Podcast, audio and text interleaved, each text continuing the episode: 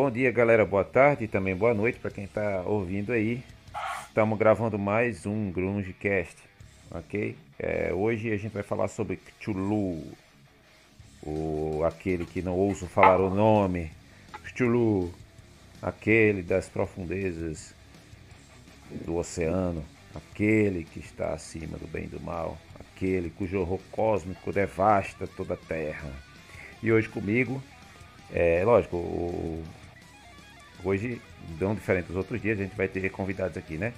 Emanuel, é, Rui, Rubens, Moza e Guilherme, que de vez em quando aparecem aqui nos meus podcasts, vocês conhecem uns ou outros aqui.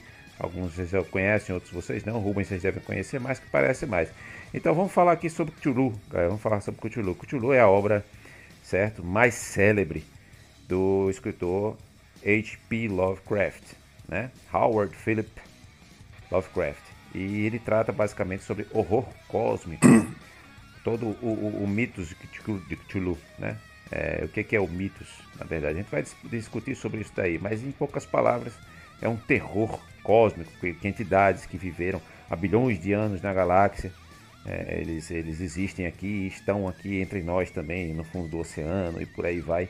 A gente vai saber em por, deta por detalhes, mas afinal de contas, o que é Cthulhu? O que, que vocês podem me dizer sobre Cthulhu? Cthulhu é um cabo safado cheio de tentáculo que ele vem lá de baixo e quer levar a alma de todo mundo.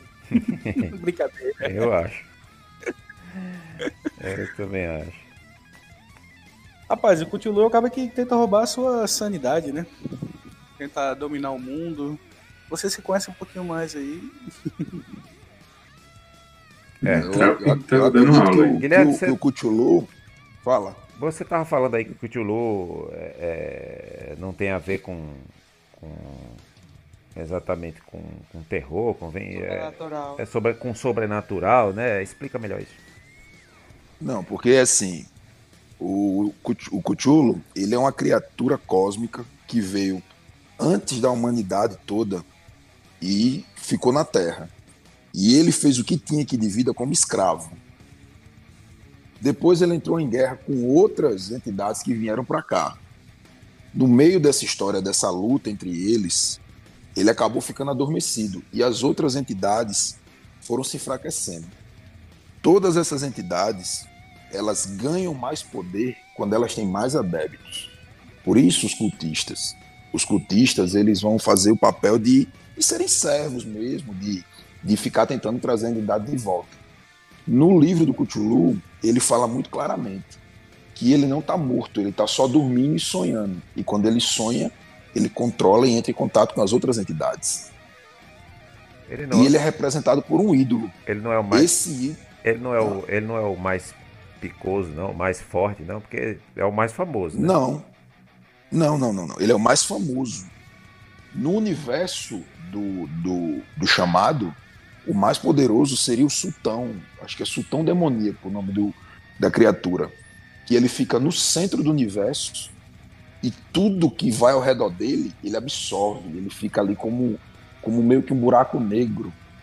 E o servo principal dele é o Rei Amarelo, que é uma criatura que é adorada no Egito, que é um inimigo do Chulu e que tem seus, e tem seus próprios servos.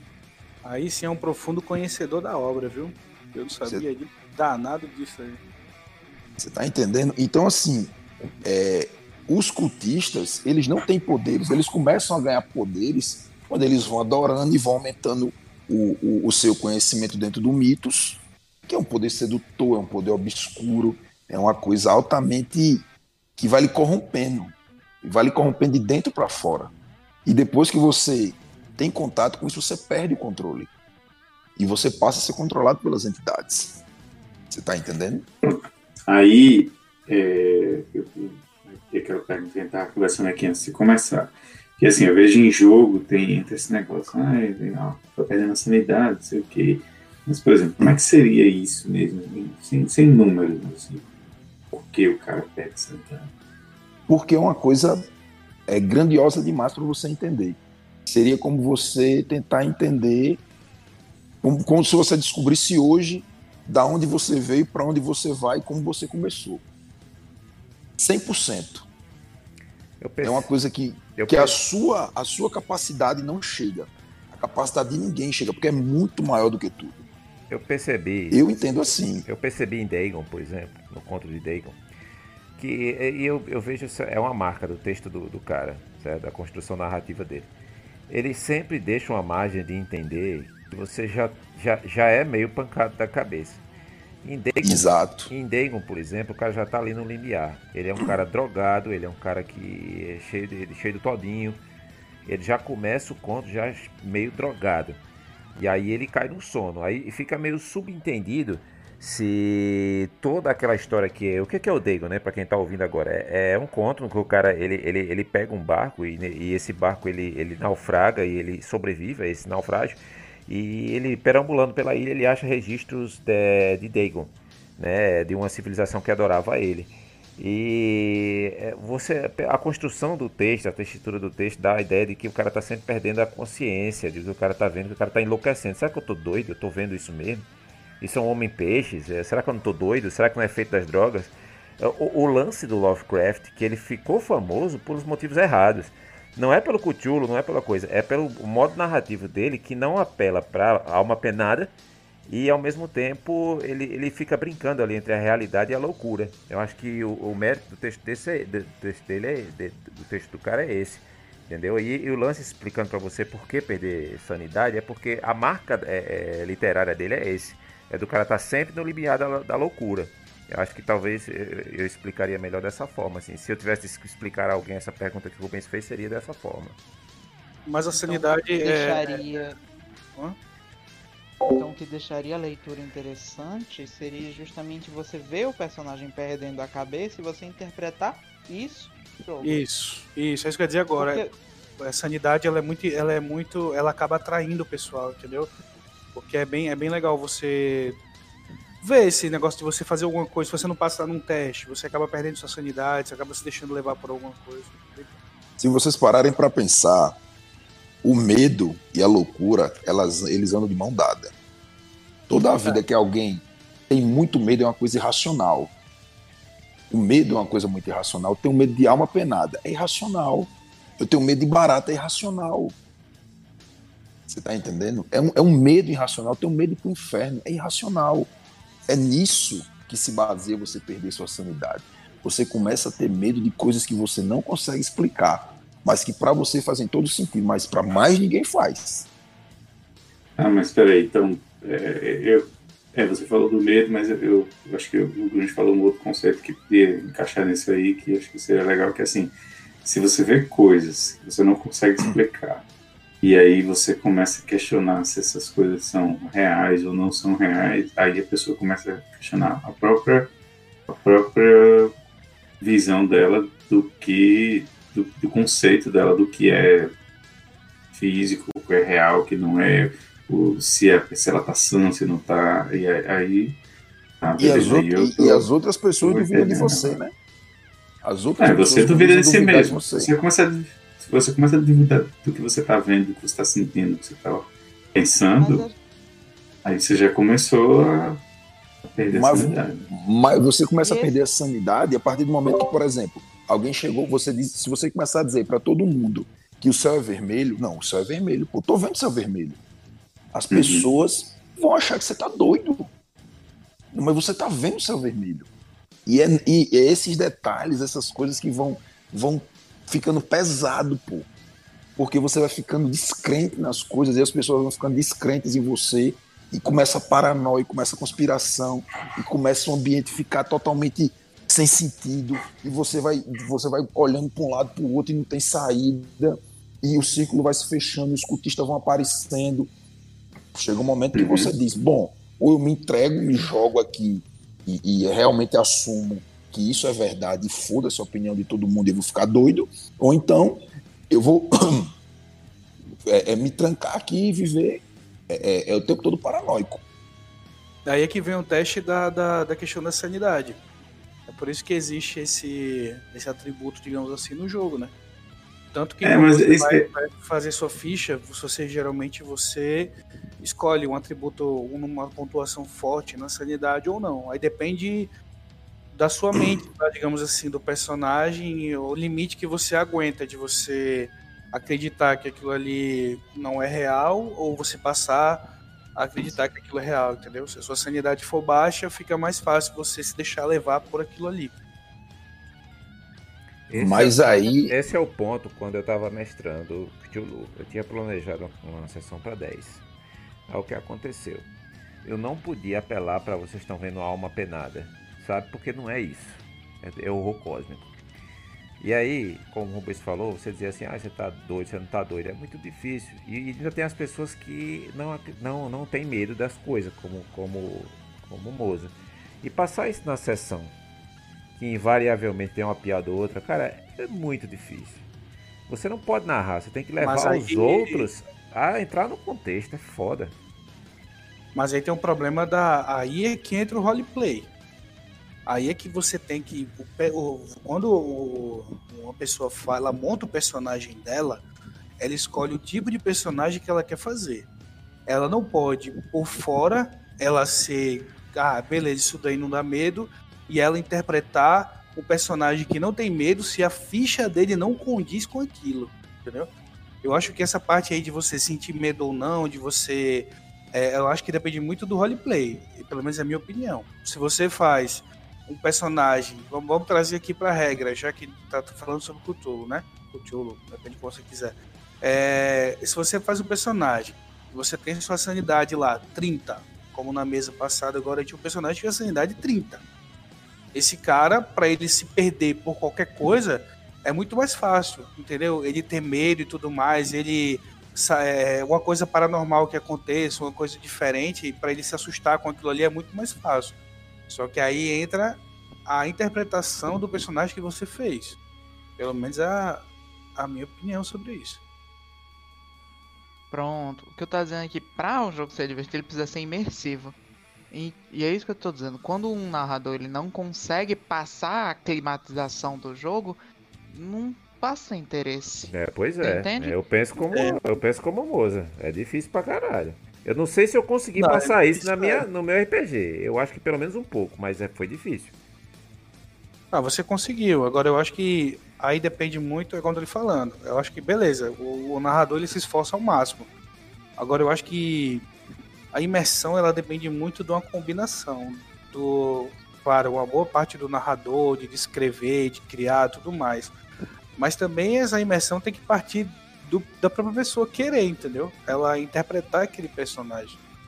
Que infelizmente é um problema. Roleplay é um problema na maioria das mesas, cara. É, é complicado. Não precisa nem ser Cthulhu pra ser isso, não. É, é complicado um monte de coisa, entendeu? Por exemplo, uma coisa como eu falei, muitas pessoas narram Cthulhu justamente só por terror. Que fazer o terror. E é isso que eu tô tentando chegar. O meu ponto é, eu não me assusto fácil com terror. Pra você chegar com terror, tem que ser algo muito cabuloso ou tem que fazer uma ambientação muito boa. Então, pra o jogo ser divertido pra mim, não teria que ser terror. Teria que ser principalmente investigação e ter bons quebra-cabeças, coisas que me, faz... me fizessem pensar. Hum, Entendeu? E Sim. é isso que é complicado. Por eu isso que eu tô acho. falando, precisa ter uma imersão, tem que ter um um que a mais no jogo. Eu acho que ele Porque ia se for gostar. só ficar aparecendo demônio, não sei o que das quantas, monstro alienígena com sete cabeças, eu vou dizer, ai que lindo, na Bíblia tem coisa pior. É, não, aí vira. Aí nós vamos voltar pra. É quase o, o famoso Dragon Ball Z que eu tanto corro. É o RPG Dragon Ball Z, que é só monstro e porrada. Eu acho que, ele, acho que ele ia gostar das, das, das- dos quebra-cabeças que eu coloquei no jogo. Eu coloquei quebra-cabeças extra-jogo, que eu aprendi com o Rubens a, a fazer desafios fora do RPG, para o pessoal quebrar a cabeça. Mas levaram bem a sério. Ali. Foi engraçado. É, dá, dá pra jogar Spy Holes aí pra ver se. Pronto, foi parecido com o desafio Spy Roll, só que eu fiz um desafio linguístico, né? Que é a área que eu gosto, que eu sei, que eu estudo um pouco. Aí eu meio que fiz uma, uma criptografia lá, coisa simples. Mas, mas foi legal, acho que foi uma experiência diferente. Agora, quer comparar isso que vocês estão falando com a sessão de fantasia? Pelo amor de Deus, pô. É muito mais fácil mestrar fantasia. Mas o que mais a gente mais pode falar sobre os mitos de. Quem são, quais são os mitos de Cthulhu, hein, hein, Guilherme? E afinal de contas, quais desses mitos são do bem, hein? Eu vi um vídeo no YouTube. Eu vi num vídeo no YouTube que isso remonta de bilhões de anos atrás. sabe que os bichos vagavam pelo, pelo cosmos, mas, é, é, existe mitos bons. Rapaz, até onde eu sei, os mitos eles não são bons, eles têm interesses próprios, eles, eles buscam poder para eles. É simples assim. Você não vai ver um mito bonzinho. O mito ele tá ali para ser mal mesmo, entendeu? É a, a vibe dele. A vibe dele. Ele não tá ali para ser bonzinho. É, tá, ele tá ali para ser aí ruim. Eu, aí eu entro questão, questão. Até, por, até porque, até porque bondade e ruindade. Sim, sim, são super poderosos, sim. Não, são, cri... não, sim. são, são criaturas, é. meu amigo, que, que são totalmente poderosos. O que você imaginar de poder, eles têm. Não questionando isso, não. Não questionando isso, não. Eu queria dizer o seguinte, tá? eles são super foda, estão lá no centro da galáxia, tá aqui no centro do picão mesmo da galáxia. E a gente seria. são tipo, os picas da galáxia. Qual o interesse? É, são os picas da galáxia mesmo. É, qual o interesse que eles têm nessas formigas que estão aqui? A, Cultistas, eles, eles, eles, eles, eles, eles almejam que você adore eles. Muita carência, velho. Só isso. Hã? E o que é que eles ganham disso? Eles, eles ganham oferendas. O Cuchulo, na verdade, o, o, o Cuchulo em particular, ele precisa disso para poder voltar. Porque quando as estrelas se alinharem, ele vai precisar de um pequeno exército para enfrentar os outros bichos, entendeu? O Rei Amarelo, ele quer só oferenda, ele tá ali só para ser bajulado. Só para ser bajulado. Cara, eu vejo que essas então, mitologias, os, os, deuses são super carentes, né, velho?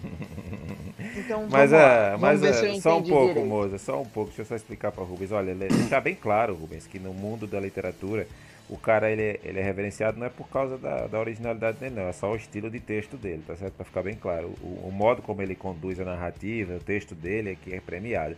Não necessariamente porque são bichos da galáxia, tá? Só para deixar claro. Porque tem muita gente, assim como você, eu entendo, que não gosta. E, e, e você está mostrando aí que realmente é um negócio meio, meio lugar comum, né? Do jeito que você coloca. Mas sim, fala lá, moço. Ah, não entendo, né? Só perguntando. É porque, vamos lá, você tá dizendo, ah, eles são os caras ruins. Mas se o objetivo do, do Cthulhu é formar um exército para vencer o outro bicho lá, então ele precisa que o povo do, na Terra fique forte, ganhando os poderes para fazer parte do exército dele. É isso o objetivo então? Porque assim, não fica claro qual é o objetivo dele. Não, realmente no, no livro, se você ler os livros, não fica claro. Eu vou dar um exemplo de um, de um que fica claro. Tem um conto que fala sobre Oxotote que eu até narrei por menino esse aí, que é de um cara que é mago e quer poder para ficar imortal. A história dele remonta da Roma Antiga. No final do livro você descobre que ele está vivo desde a Roma Antiga. Ele vem ganhando poder e está vivo desde a Roma Antiga. Então, assim, os cultistas, eles querem poder. E para eles terem poder, eles vão fazendo o que for necessário. Faz sacrifício, matar gente. Você está entendendo? Tudo isso é um modus operandi deles receberem poder. São pessoas que almejam ter cada vez mais possibilidade, mais habilidade de fazer o que eles têm vontade. O, o, o, o, Mitos em si, o, o sei lá, o, o, o Rei Amarelo, o outro que eu falei, o Sultão Demoníaco, eles não estão nem aí pra humanidade, pô. Não estão nem aí. Outro bicho não, que tem um, um que é, acho que são os pólipos. Eles, esses, querem que os seres humanos fiquem de escravos porque eles mineram umas coisas na, nas profundezas da Terra para levar para a dimensão deles e com esse minério eles ganham mais poder. Cada entidade tem um objetivo diferente e algumas delas não têm objetivo nenhum. Entendeu? É um negócio realmente complicado. Eduardo falou a palavra certa. Não é fácil. Quando você escolhe um determinado bicho, ah, esse aqui, ó, eu quero pegar esse aqui, para desse aqui eu desenvolver a história. Você tem que saber bem o que você está fazendo. É, por isso Porque senão eu... você vai fazer um troço sem pé nem cabeça. Por isso que eu escolhi, vai... na minha, na minha, no, meu, no meu caso, eu escolhi o Dagon e comecei a, por exemplo, quando os caras estavam tendo essas alucinações, eles sentiam um cheiro de peixe podre. E aí eu fui meio que filtrando as coisas para peixe e para Dagon. E li a parte só de Dagon. Eu acho que ficou melhor do que eu chegar com Chulo, com Chulo, com Chulo, entendeu? Porque é muito complicado. Eu, bicho, eu li uma, um fragmento, assisti vários vídeos, li o conto pra mestrar só essa parte de Dagon, porque o, a geral mesmo eu não sei não. E outra coisa, o Dagon é uma coisa mais simples, por quê? Porque ele é um cruzamento de dois, dois mitos, dois mitos, ele, ele é o filho de dois mitos, se eu não me engano, né, a cabra negra e o, e o rei amarelo, que nasceu essa criatura e mora no fundo do mar. E ele quer o quê? Servos, essa criatura. Aí ele fica fazendo cruzamentos entre eles e ficam nascendo essas, esses bichos meio peixe, meio humano. E a cidade toda é empestada deles. Só que você não chega na cidade e vê eles, você vê gente, gente humana. Aí vê alguém deformado, meio feio, os olhos bugalhados, né? Assim no livro, Eduardo. No livro diz assim. De Dagon? Sim, no livro de Dagon que ele começa falando que, que ele vê uns bichos com olhos bugalhados, com cara de peixe, umas coisas estranhas, e diz que é uma família que é toda doente.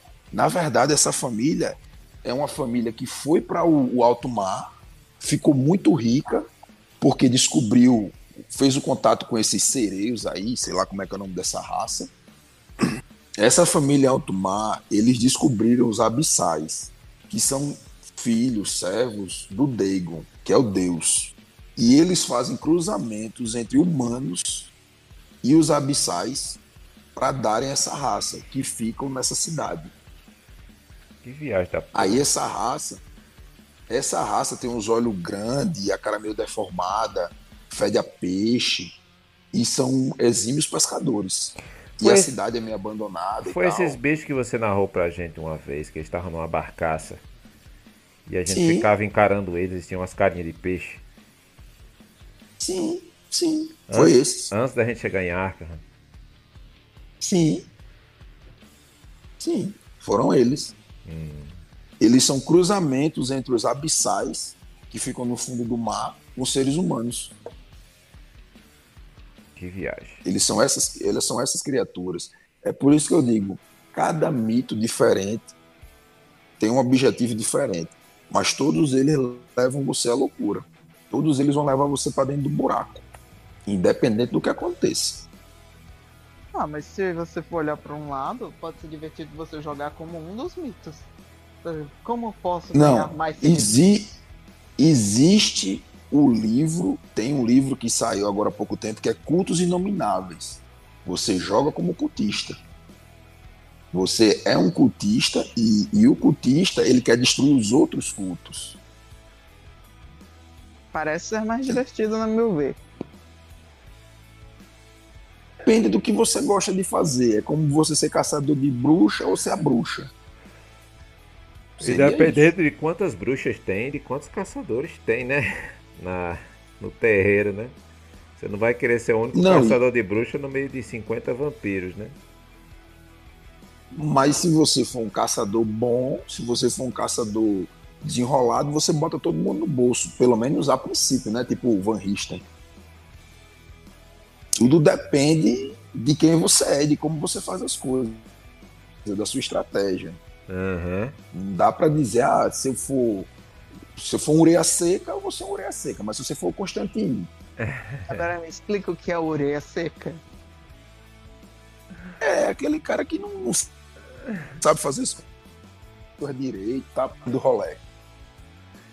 Beleza. quando toma muito sol, você fica com as orelhas secas do Beleza, sol. Beleza, estamos chegando aqui na, na, reta final aqui do nosso podcast.